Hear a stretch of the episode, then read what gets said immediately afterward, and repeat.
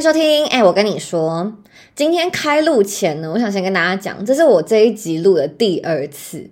第一集我不知道是因为本集内容太过人神共愤，iOS 系统听完之后也气到直接转档转不过来。我想说算了，我真的不想跟天过不去。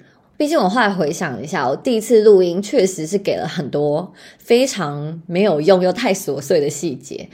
那就当做好事一件，我已经先练习过一次。那第二次用一个比较完整又比较理性的方式来呈现给大家。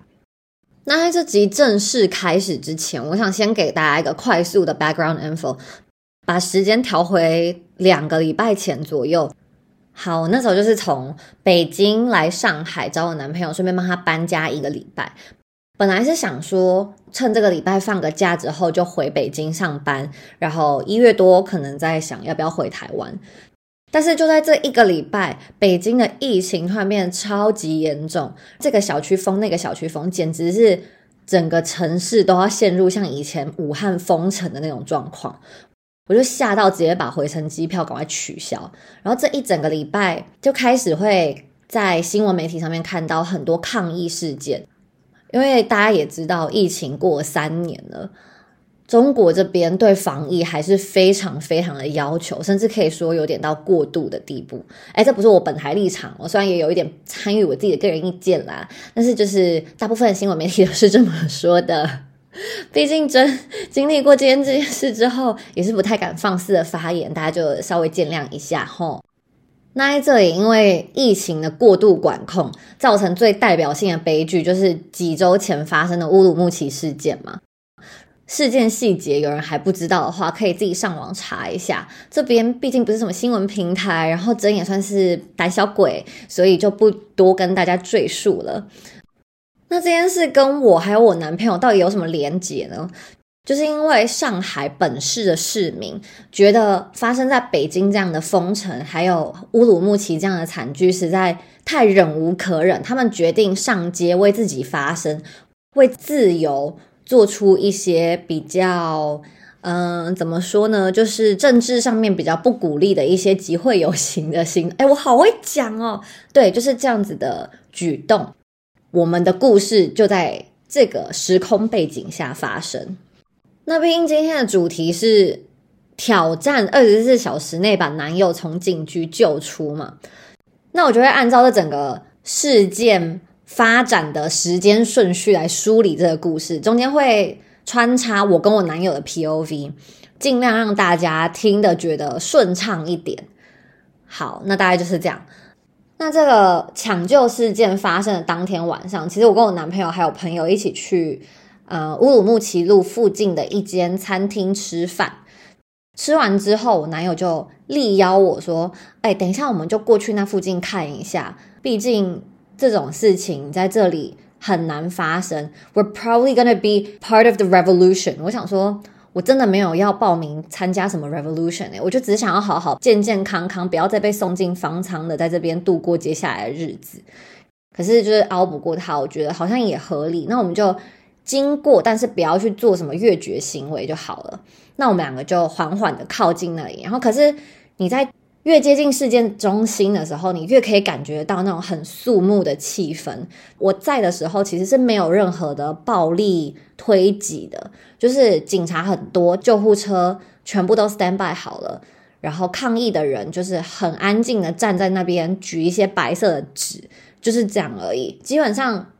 你要说连噪音其实都没怎么有，可是那种恐怖的气氛是有被堆积起来。你知道，只要现在这个当下有一个人去戳破这层很已经很薄很薄的空气，就会有不好的事要发生。所以我当下毫不犹豫的直接帮自己叫一台车，我就跟我男朋友说：“你现在马上赶快回家，因为我要去朋友家打麻将，你也不要在这边逗留。”我男朋友就口口声声说：“好，没问题。”我就回去把车牵了，我就走。然后到朋友家之后，我们就继续有在传讯息嘛。然后我记得我在朋友圈上面滑到别人在现场拍那种很可怕的影片，我就马上截图发给他说：“你现在赶快回家。”我还连传三次哦。然后他还跟我讲说：“OK，没问题，我等一下喝完这杯啤酒，抽完这根烟我就走了。”结果二十分钟不到，我下一次收到的讯息就是，Baby，I'm in a police car right now。就是你们懂我当下的感觉吗？我当下真的是傻小，然后就转回来跟我朋友说，要不然我们打完这一圈好了。因为现在打麻将，我那一圈也是胡了好几次，我也不想停下，因为我觉得他应该在跟我开玩笑。就算没有的话，他也是在跟自己的安全开玩笑。像这样的男生，我还要跟他在一起吗？我当下还问我朋友超多次，我可不可以跟他分手？我朋友还很认真说不要了，不要。我觉得现在这个时间不好。那现在趁我刚越讲越有换回当时那种怒火之前，我们先压抑啊，赶快快速换到 baby 这边的视角。哎，我之后都称呼我男朋友为 baby 哦，这样比较方便。好。当时他把我送上车，目送我离开去朋友家之后，他就原路折返，想说去把他摩托车牵回来。路上，他买一瓶酒和一包烟，坐在那里远远的看抗议会不会有什么事情发生。他想说，他平常音速小子跑的说多快有多快，所以如果发生任何危险事件的话，他一定是跑第一的那种人。结果说时迟那时快，他就坐在那边观看的同时。远方突然开始有人大吼什么？哎，等一下，我觉得这有点敏感哎，我之后再把它逼掉好了。反正这个抗议的声音一出来之后，整件事就变得快到他完全来不及反应，所有人就往他这个方向猛冲。那他看到人群在跑，他当然跟着一起跑。可是跑的同时，我不知道他是在想什么，他就是不忘他这个自认是特派记者的身份吗？他还拿出他的手机左右这样拍，想要记录下当下发生的所有事情。然后就刚好拍到有一个警察，应该说有一群警察把一个平民推到路边，然后其中一个警察突然转过来，拿他手上的不晓得是 flashlight 还是什么探照灯照我 baby 的眼睛。大概五秒钟之内，那个人就冲过来抓住他前面的衣领，然后后面就有两个警察把他一起压住，送上警察车了。这整个事发过程可能都没有超过五分钟。然后他被送上车之后，就有尝试要跟也在车子里面的警察解释说，他只是经过这里，他没有想要干嘛，他可以把手机里面的东西删掉之后让他走。他们也就安抚他说啊，没关系。就是我们只是要问你几个问题，问完之后你就可以走了，所以听起来一切都很和平哦。然后他这时候也发现车子里面本来就坐了两个看起来跟他一样都不太知道到底发生什么事的普通人，他们就这样全部人一起坐在车子里面等一下，然后有些警察下去抽根烟，弄一弄之后抓上了最后一个人，是一个看起来比较年轻一点，应该是有跟警察发生一些肢体冲突了。我比如说，那时候看到他的眼角有血迹，嘴角也有，就是可能有被推挤撞到的一些淤青，然后从后面上手铐的被送上来。就这些人都送上车之后，他们才开始缓缓的发车。但是因为当天是星期天晚上吧，所以上海市中心的 traffic 就不太好，整个。车程就非常非常缓慢。我比如说他在车上就很忐忑，就很害怕他用手机什么会被骂，或是会被处罚之类的。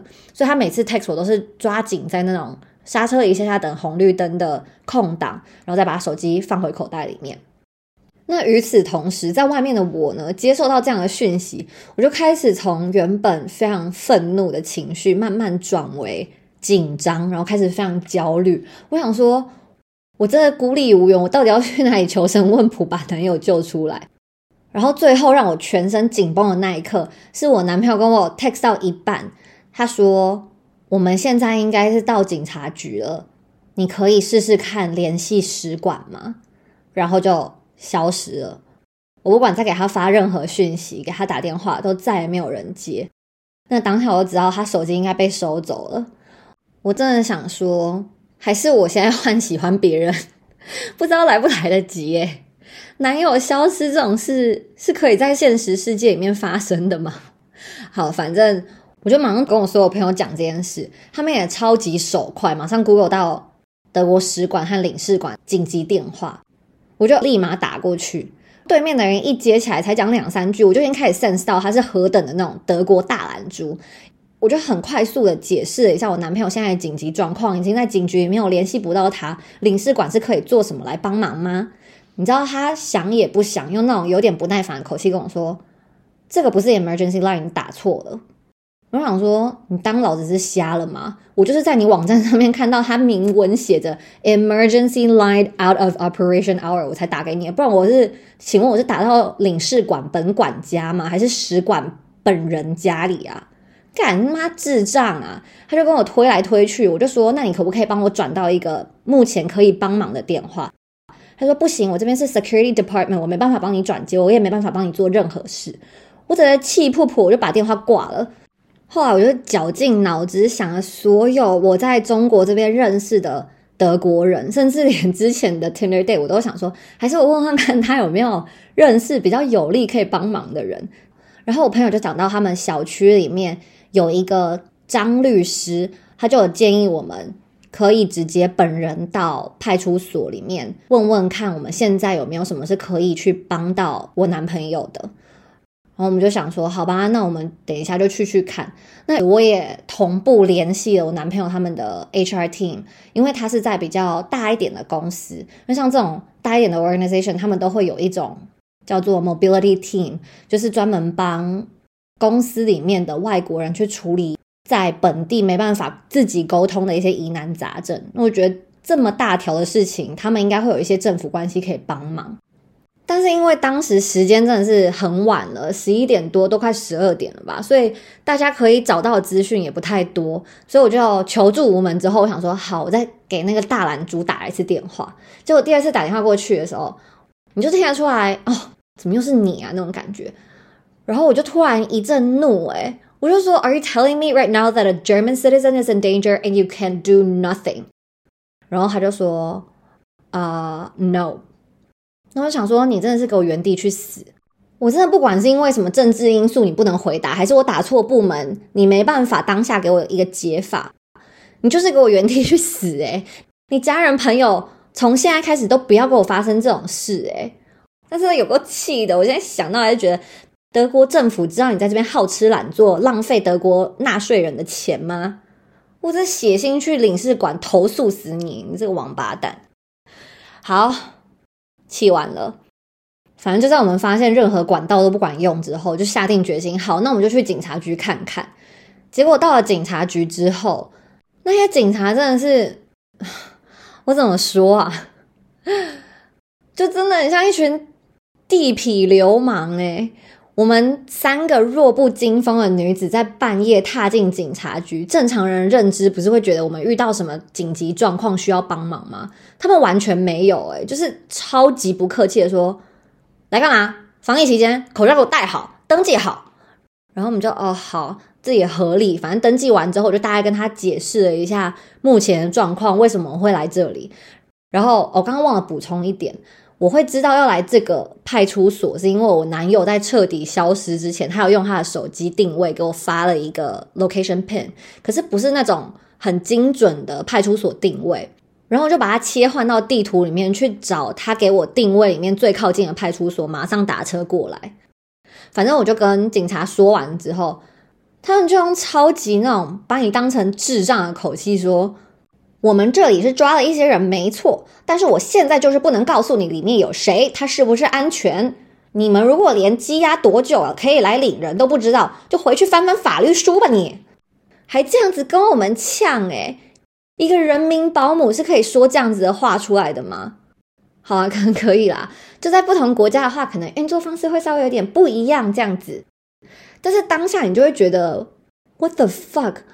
你这个态度，如果你不是当警察，我真的会以为你是街头混混哎。然后我朋友就被激到，我朋友就说：“可是他被关在里面，他不会讲英文，他需要翻译，而且他心脏不太好，会有一些突发状况的话怎么办？”那警察就说：“人被送到我们这儿了，安全跟健康就是我们负责，回去就把我们轰出去了。”然后我朋友真的是回家懊恼到开始翻法律书，哎，还听那个警察的建议。好，反正当天晚上就这么丧气的结束了。我就回到家之后，真的是太不敢相信，居然这件事发生在我身上，我就嚎啕大哭，在我们新室友的面前，一把眼泪一把鼻涕，也是蛮尴尬的啊。现在想起来，但是当下你就会觉得。就是因为看到警察这种恶劣的态度，我就更担心，我就觉得他一定是在水深火热当中，说不定人家又不让他尿尿。你们也知道我男朋友老了，他最需要的就是尿尿，而且他又不能跟别人正常沟通。他身为一个外国人这么明显，我就很怕别人欺负他什么的，或是整个晚上让他坐着睡觉，他背超不好，我就在担心这种很实际的东西啊。但是那晚上担心归担心，可是你可以做的真的又不多。所以我觉得好，那算了，已经两三点了，我就设了一个七点四十五使馆的开门时间，就去睡觉了。那我就把视角再切换回 baby 这边。他说他被送到警察局之后，马上警察就开始收走所有人的贵重物品，还有手机。最变态的是，每个人都有被要求要上交自己的手机密码，包括如果你是 iPhone 的话，还要上交 iCloud 密码。我知道听起来很夸张，但说到这里，我真的不得不佩服我自己。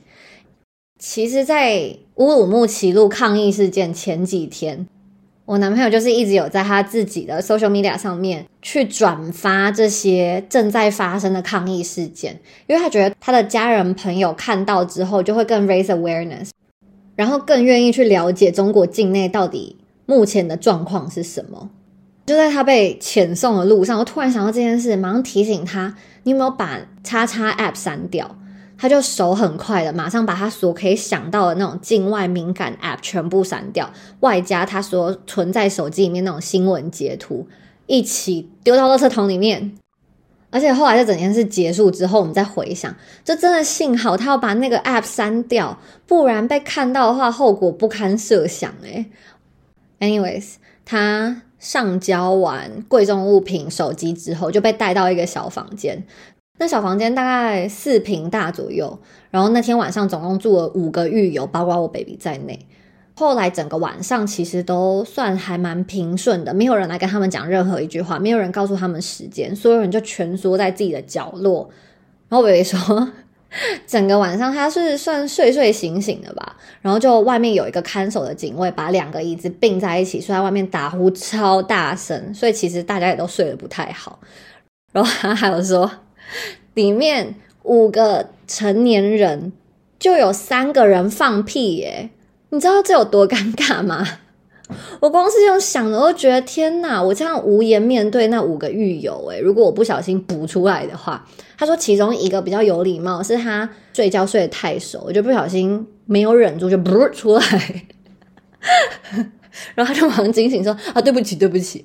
他说三个放屁的人只有一个人很真诚的道歉，另外两个都好像没事一样。好，大概就是这样。当天晚上，baby 就在狱中度过一个非常平凡无奇的夜晚。但其实也不是狱中啦，他那个就是警察局里面的看守室，还是拘留室这样子的概念。我还突然想到一点，就是前面他们说警察在收每个人的手机密码的时候，有一个安徽来的男士，他是不愿意给的。然后警察刚开始很凶的叫他给，他说不要不要，他就缩在角落里面都不想讲话。但我 baby 说他应该不是有什么见不得的政治相关内容，不可以给警察看。他应该是本身就是有一点像罪犯的那种人，就是做贼心虚，不想给他看里面太 sketchy 的内容。然后警察就真的也没看哎。然后后来回来有压着他的额头往后讲说：“你讲你的密码是什么？”但是他就不讲，不讲就没事。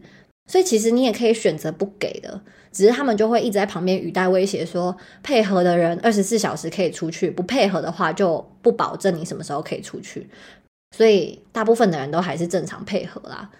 那现在再回到我这边，隔天早上七点四十五分，闹钟一响，我马上跳起来，开始狂打电话给领事馆。可那个电话还是要通不通的，就是转接完一大堆之后，就人工直接把你挂断。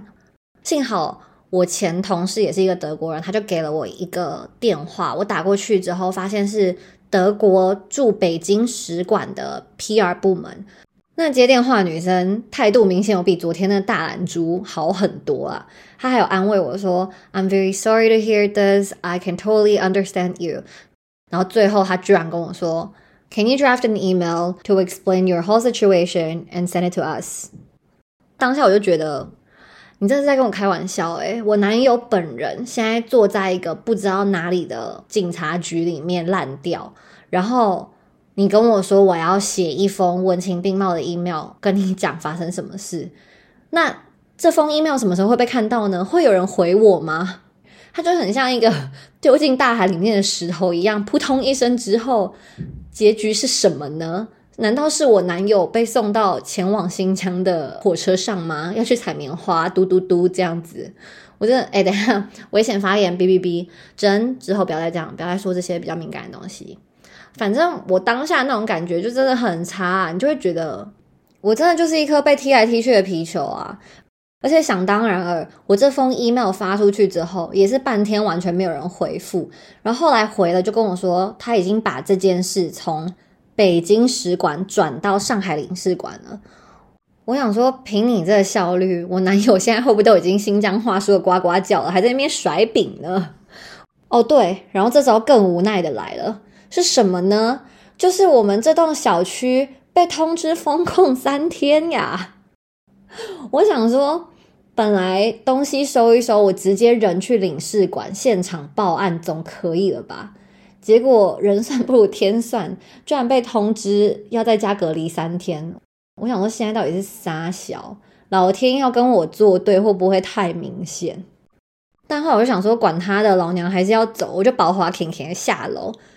就在我经过保安室要出小区门口的时候，原本那个警卫在远方花园那边不知道看什么东西，他突然看到我要走出去，他整个人小跑步过来要追我，哎，我吓到我只能用跑百米的速度暴冲，然后对天大喊说：“凭什么不让我出去？”然后冲到下一个路口，才边气喘吁吁的停下来。我那个当下真的是怀疑我是全宇宙最衰最衰的女生呢。你知道我打到车去到我朋友家之后，我才发现他家旁边好几栋也开始封，就拉上那种封条，外面做一个他们这边说叫大白，就是穿着嗯防护衣的那种工作人员在楼下守着当看门狗。反正后来我就找到两个算最有用的 connection，一个是我 baby 同事介绍的德国朋友。另外一个是他以前自己在北京还蛮好的德国朋友，两个都德国人，他们就真的人超好、超积极的在帮我，甚至还动用自己在使馆和领事馆的 personal connection 去把这个我男朋友的 case 推到比较 front line 前面，让大家去 push for progress。因为他们说，同一个晚上，他们接到太多这样的电话，还有包括那阵子防疫政策的关系，很多德国人在同时被送往方舱，每个人都在打电话跟使馆求救，所以他们忙不过来。我当下听到，我真的想说，你他妈借口还真多，昨天那副死样子，你怎么解释？但是啊，就算了啊，他不然能怎样？有人帮我已经很感恩了。那天其实也纠结了很久，这件事情我到底要不要跟我男朋友的家人说？因为我觉得他们 deserve to know，但是同时间我也觉得这件事没有处理到一个点的话，跟他们讲，他们好像也是在地球另外一端白着急，所以就纠结了一阵子之后，我还是决定跟他妹讲。他们也有从德国那边去联系北京的使馆。然后使馆又跟他们说，已经接到我通报了，他们也在 work on 这个 case，要慢慢的等，他们还在跟中方协调，就是有他们这个助力之后，就会觉得有得到比较多 feedback，我自己就稍微有安心一点点了。那此时我们把镜头交还给我男朋友这边，他一早被叫醒之后，他们就每个人发了一颗包子，那颗包子超油，但是据他所说还蛮好吃的。反正他们被分配完早餐之后，就开始陆续单个单个被叫出去侦讯。然后侦讯的过程就是先从自述开始，他就会问你一些很细节的问题，包括你昨天来到抗议地段之前你在干嘛？你在哪里吃饭？为什么会来这里？你拍这些照的目的是什么？后来甚至还有问到，那你女朋友后来是几点几分离开的？她朋友家在哪里？等等等。然后，因为我前一天有去警局嘛，我还有登记，我还跟他说我男友是一个德国人，然后我填的证件号是我的台胞证，所以他知道我是台湾人。那时候他就有问我男友说：“你女朋友是台湾人吗？”我男友还很傻很天真的说：“哦，对啊，是诶，是因为我讲中文有台湾腔吗？” 我想说你真的是想得美。他说警察愣了一下，说啊什么没有啊，然后低头继续记录东西。我想说真是有天使飞过，有够尴尬的。然后自述部分结束了，现在最恐怖的环节来了。他们请了一个德文翻译，顺便把他的手机带进了侦讯室，解锁之后，一个一个检查昨天他删掉的那些 App 有没有在他手机里面。幸好他有删掉，他但是一个都没有检查出来。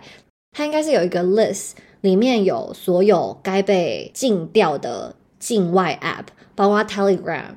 Twitter、Instagram、YouTube 这些，我男友全部删得一干二净。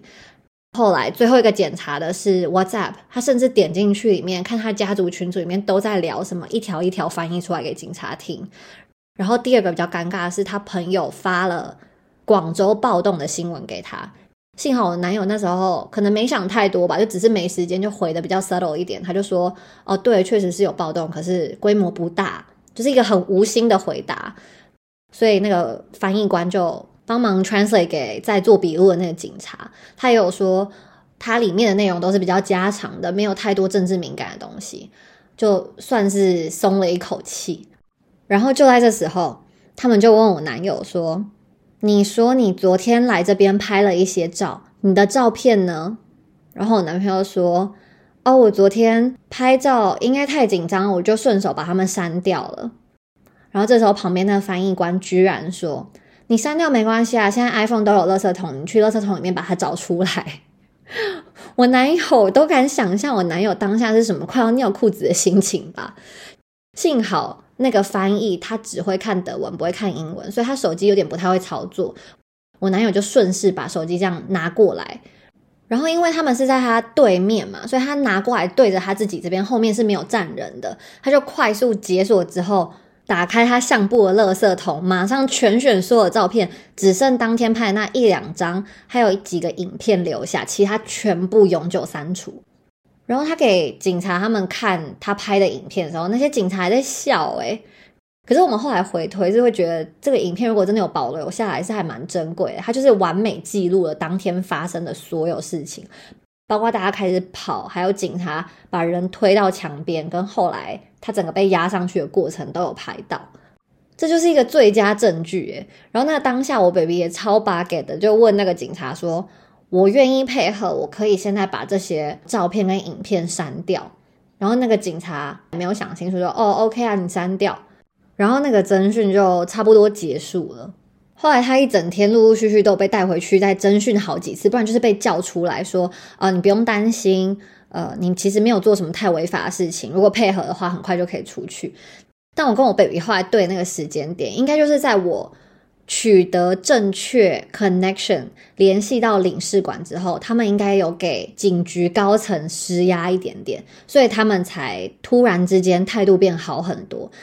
因为我 baby 说刚开始进去，他们就把人就是当狗一样对待啊，所以他很担心当天他叫我去派出所找他，那些人会对我很不客气。那事实也是确实真的非常不客气啊。但我突然想到，前面去警察局的时候，他们不是有 guarantee 我们说，万一身体有任何不适的话，只要人被送进来都是他们负责吗？我 baby 说隔天早上，其中一个狱友就说他会被送进来是因为他当天去那附近的医院。因为他肾有问题，他朋友陪他来看病，结果一踏出医院，刚好遇到这整个抗议，就莫名其妙被带上车，然后带进这个小房间。他朋友甚至是个女生，被关在隔壁。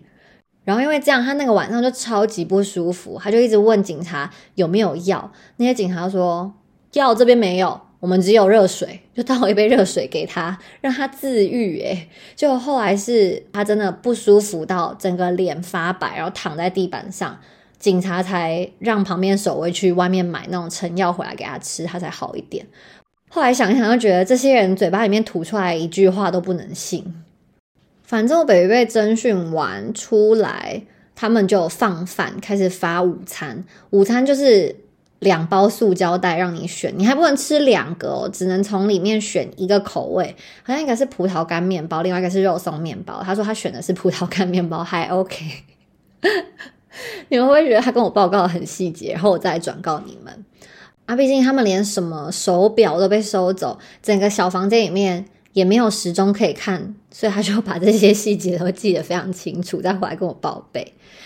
那同一时间，我人在外面是完全没有收到任何 feedback 的，所以你可以想象那个心情是多上上下下，就是安慰好自己，觉得没事没事，男友不会死，然后下一秒。掉下去的时候，又会觉得天呐，男友现在在采棉花，好可怜。这种心情，我真的现在想到还是觉得好可怕哦，就跟当初突然被通知要送方舱一样。可是现在状况不同，是你甚至连这个人他在哪或他是否安全，你都不知道。然后居然在那个下午还 miss 了一通从应该是领事馆或使馆打过来的电话。你知道我起来之后，我真的差点咬舌自尽因为我前一天晚上只睡两三个小时，我真的累爆了。那天我就不小心在朋友沙发上睡着了，大概十五二十分钟左右。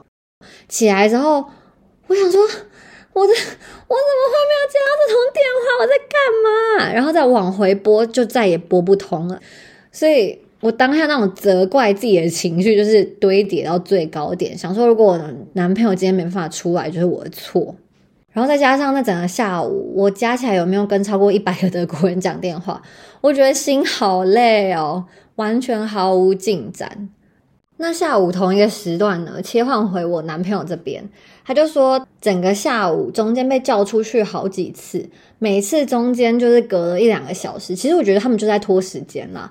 他每次叫出去讲的话都不是什么重点。他说他是可以明显感觉得到他们对他的态度。变得好很多，然后也有一直表现出想要特别照顾他的感觉，可是就是没有实际真的把他放出来。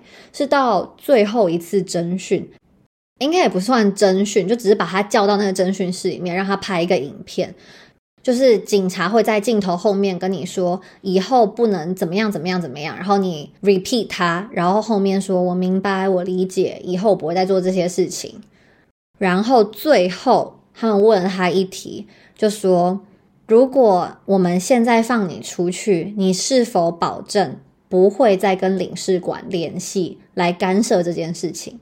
他就：“嗯，我现在出去的话，我不会再跟他们联系这些，就保证好了之后，他们说好，那没问题，你等一下就可以出去了。”然后还有一个比较资深一点的警察跟他说：“我看过你的笔录啊，你上面有说你有拍照，我可以看一下你拍那些照吗？”我比如就说哈，可是你同事让我删掉了，然后那个资深警察超不爽，走出去打电话给他同事说：“你怎么可以把他删掉？那就是证据啊什么的，就好了吧？被雷队友整到了吧？”然后最后他还回来跟我比如说：“你知道你去参与这样的行为，或是经过旁边凑热闹，会给交通上面造成很多不便吗？” 我听到这个，我真的笑出来。但我男朋友真的是有个狗腿的。还跟他讲说，我不能去拍这些东西，我也不能放在我的 social media 上面，还这样跟他像好学生一样确认哦。然后那个警察居然还回他，不是你可以拍没问题，你可以放在你想放的平台上面也没有问题，但是你不可以去恶意剪辑，让其中一方看起来是比较形象上不太好的。我不确定他原话是怎么讲啊，但大概意思就是你不可以去恶意剪辑啊，让中方警察看起来是比较邪恶的，大概就是这个意思。然后 baby 就说：“嗯，我知道了，我绝对不会，我保证不会再犯。”这样，就当下他能想到所有讨好的东西，他全部都用出来了，所以他最后就顺利的被放出来。他们就让他在警察局的 lobby 等。他说：“你现在是自由的状况，你想离开都可以，没问题。”然后进去里面帮你拿个贵重物品你就可以走了。结果花了大概一个多小时进去里面拿贵重物品呢。结果拿完之后又说：“嗯，你再稍微等一下你的手机，拿完之后就可以走。”而且在这之前，那个资深警察还说：“我们一定会让你在晚餐之前走，让你跟你女朋友好好吃一顿晚餐。”结果。等这个手机就等了三个多小时，他们出来的时候，很明显就是把他手机里面的对话都打印出来，厚厚一叠的资料这样一起带出来。可是他们没有让他把资料带走啊，就手机拿了之后，我男朋友才终于结束这二十四小时的噩梦。他还是等到他安全走出来，走了一两个 block 之后，他才敢打电话给我。然后这时候已经是晚上大概十一点多了吧。我接到我男友的电话，那当下我真的是双手都在发抖诶可是我突然一想，我就觉得会不会是警察局人用他电话打给我？就在我犹豫要接不要接之间，我就不小心把他按到拒绝。我真是吓烂，然后我又要回去打电话给我男朋友，可是他又要重新打给我，所以就很混乱，两个人接不到对方的电话。我等了一两分钟之后再打回去，终于看到是他的脸的时候，我真是失声痛哭诶我连被送进方舱我都没有哭成这样。我看到我男友的脸的时候，我真的是 天哪！我现在想到觉得好想哭哦，我的妈呀！唉，好啊。冷静冷静，赶快振作一下，把这个故事结束。后来我 baby 就来我朋友家找我，我们就坐在楼下，花了大概两个多小时跟对方 catch up 这二十四个小时到底发生了什么事，然后让他赶快打电话给家里报平安。之后我们就非常开心的决定，那天晚上要 pamper 一下我们自己被摧残到透的心灵，我们就去 check in 了 Middle House，是一个上海还蛮好的饭店，就在那边 staycation 了一个晚上。然后他也在时隔 二十四小时之后，第一次洗到了温水澡，非常非常的感动。后来领事馆的人其实有给他打电话，跟他 follow up 在里面的情况啊，有没有被暴力对待啊，或是威胁等等。里面是没有发生这类的情况啊，这算是我觉得不幸中的大幸。但说实在，对我们两个心理影响真的都算蛮大的。我男友说，他在事发之后大概一个多礼拜，每次听到那种警笛声，他也是会很紧张。然后看到路上看起来比较像警察的人，他也是会不自觉的害怕，然后想要往反方向逃。我觉得听了都会很心疼他啊。当然，我也觉得 他有 learn his lesson，以后不要再觉得自己是德国特派记者了。只是我跟自己的朋友也有聊到这个点，他就说。当你开始觉得这个行为是白目是不对的时候，就代表你某一部分的价值观被这里改变了。你开始觉得去抗议，还有为自己发声这件事是不对的。我觉得他这句话其实有提醒我很多。我自己其实也很害怕，我原本有的价值观会在这里待久了之后就被消磨殆尽。但应该是也没有上升到这种程度啊，毕竟我患有强烈的失忆症，很容易把不开心的事情大概两三天内代谢完毕，所以目前还是开开心心的在上海待着。同时，我们也会非常努力想办法离开这里，到一个新的地方重新开始生活。那今天的故事就到这边，我真心希望所有听到这一集的你们都不需要经历这么可怕的噩梦。那就谢谢大家收听，我们下次见，拜拜。